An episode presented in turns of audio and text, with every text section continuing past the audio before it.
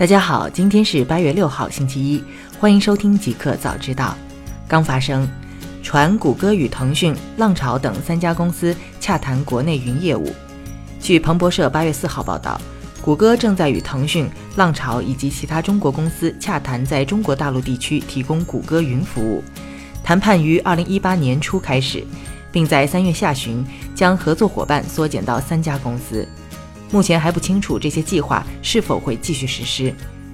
据悉，谷歌云希望借助合作方数据中心和服务器运行谷歌云的产品和服务，如 Drive 和 Docs。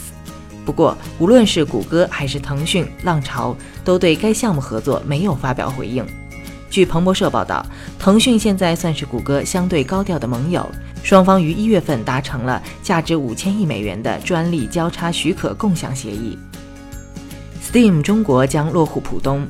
八月五号，在二零一八全球电竞大会上，全球第三大游戏分发平台 Steam 宣布将与完美世界合作落户浦东，成立 Steam 中国。上海市新闻出版局局长徐炯表示，在 Steam 平台引入浦东以后，将会推动中国的网络游戏走向世界，这样使得我们整个产业链最薄弱的一个环节得到补强。此前，据 Valve 的工作人员透露，Steam 中国上线后，中国用户依然可以在以后访问原版 Steam。而如果玩家的游戏库里的游戏本身没有什么变动，玩家也依然可以在库里玩到，并且在国内的玩家不用重新注册新的账号。大公司 SpaceX 龙太空船完成国际空间站任务，成功返回地球。据 NASA Space Flight 报道。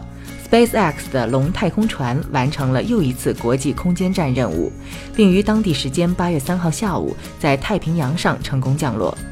此次 SpaceX 的龙太空飞船于六月二十九号发射，为国际空间站带去了两千六百九十七公斤的大量物资，其中包括实验物资、补给、太空行走装备以及 IBM 和空客联合开发的人工智能修复指导机器 CIMON。后者被 IBM 称为人类在太空的第一位 AI 伴侣。NASA 表示，预计将花费两天时间，将返回舱运至港口，卸下带回的物资后进行后续操作。台积电数家工厂遭病毒入侵，回应已找到解决方案。八月三号晚，台湾半导体制造商台积电数家工厂遭遇病毒入侵，因此停产。台积电于八月四号下午回应称。台积公司于八月三号傍晚部分机台受到病毒感染，非如外传之遭受骇客攻击。台积公司已经控制此病毒感染范围，同时找到解决方案。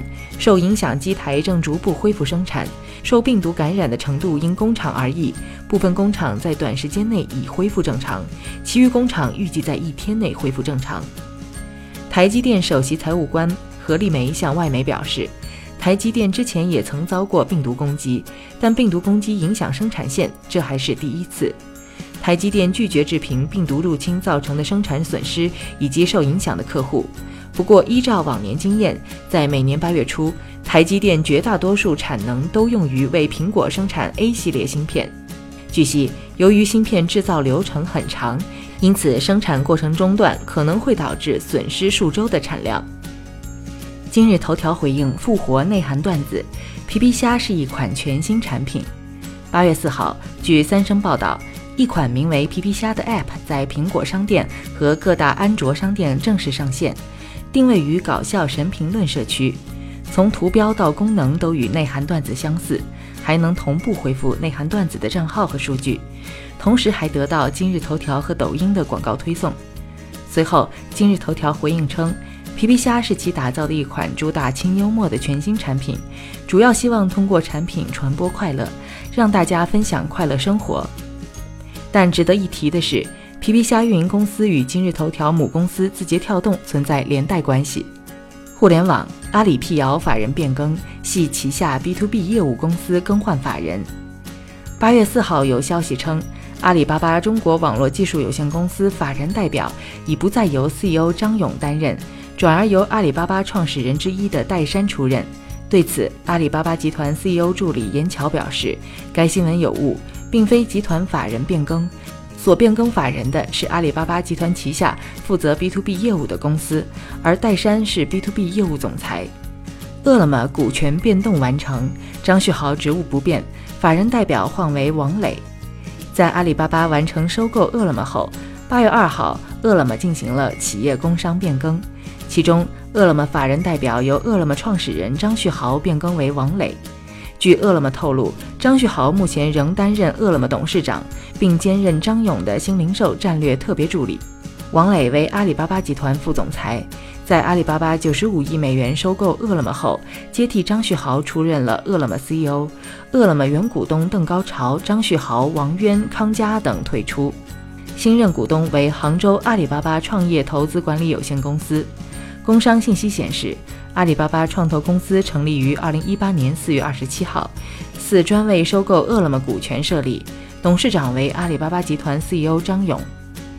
沃尔玛测试杂货配送机器人，让员工更专注于服务和销售。当地时间八月三号，沃尔玛宣布已与初创公司 Alt Innovation 达成合作，双方将使用自动化系统 AlphaBot，帮助员工收集和打包在线杂货订单。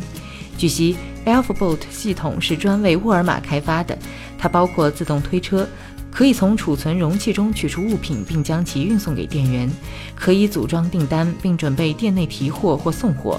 沃尔玛表示，大多数货架稳定，冷藏和冷冻食品将以这种方式运输，其他新鲜物品则不包括在内。沃尔玛方面表示，大约百分之九十五的订单将在不到八分钟内完成。在 AlphaBot 的帮助下，我们的员工将有更多的时间专注于服务和销售，而技术则去处理更频繁、可重复的任务。家乐福否认卖身腾讯退出中国，说法太离奇。近日有消息称，家乐福正式宣布法国总部裁员两千人，并且和腾讯永辉签订了中国潜在投资意向条款。此后，家乐福将会把中心转向电子商务，暗示家乐福最终卖身腾讯，退出中国市场。对此，家乐福相关负责人于八月四号回应，未接到相关通知，门店均正常营业，未受到任何影响。家乐福正与美团展开闪购活动，近期没有与腾讯永辉进一步合作的消息。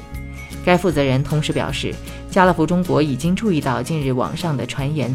刚开始觉得没有必要辟谣，不过随着消息不断发酵，认为消息太离奇了。后期官方可能会给出统一的明确说法。据悉，法国总部裁员和腾讯永辉签订战略合作协议，中心转向电子商务都是今年一月的旧闻。新产品，三星 Note 9全曝光，外观与 Note 8相似，售价与 iPhone X 相当。近日，YouTube 上泄露了 Galaxy Note 9官方宣传视频。此外，零售版包装盒也在 Twitter 上遭到了曝光。根据曝光信息，Galaxy Note 9的外观大致上与 Note 8相似，都采用了双面玻璃的设计，并且搭载了全视曲面屏，采用了6.4英寸 QHD 加 Super AMOLED 屏幕。相比 Note 8，仅仅只是尺寸上多了0.1英寸，而背面差异比较大。虽与 Note 8的横排双摄排列方式一致，但指纹识别从双摄模组的右侧移到了下方，这基本上也意味着 Galaxy Note 9很大程度不会用屏下指纹解锁技术了。底部配有3.5毫米音频接口和 Type C 接口。此外，Note 9或将配备4000毫安容量的电池，续航时间长达一天。据外媒 WinFuture 报道，Galaxy Note 9的售价可能会接近一千英镑左右，这与苹果的 iPhone X 价格相当。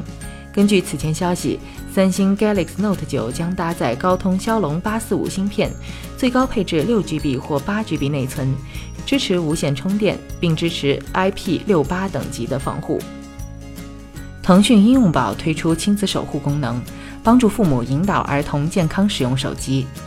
腾讯应用宝在 ChinaJoy 上更新了亲子守护 Beat 版，最新 Beat 版能够智能感应手机使用姿势，开发儿童模式，让家长管理手机 App 访问和限定手机使用时长等功能，帮助家长引导对孩子健康合理的使用手机。据国内首份儿童网络安全研究报告显示，我国三至六岁的幼儿中，手机接触率已高达百分之九十一。到了小学中年级时，已初步和成人使用行为相差不多。一个彩蛋：陈一舟，人人网将扭亏为盈，继续研发社交产品。八月五号，人人网创始人陈一舟近来对刷屏文章“十三年了，曾经记录青春的人人网，你还记得吗？”做出了回应。陈一舟表示，因为在过去几年的不懈努力，人人网即将在今年第四季度或者明年第一季度扭亏为盈。盈利之后的人人网将把纯力投入到社交产品的研发上，做一个更好的自己。同时，想在未来几个星期听听核心老用户的意见。此外，陈一舟表示，自己不会负责人人网的业务，业务是由公司内部承包，还是和外部团队合作、公司合作都有可能。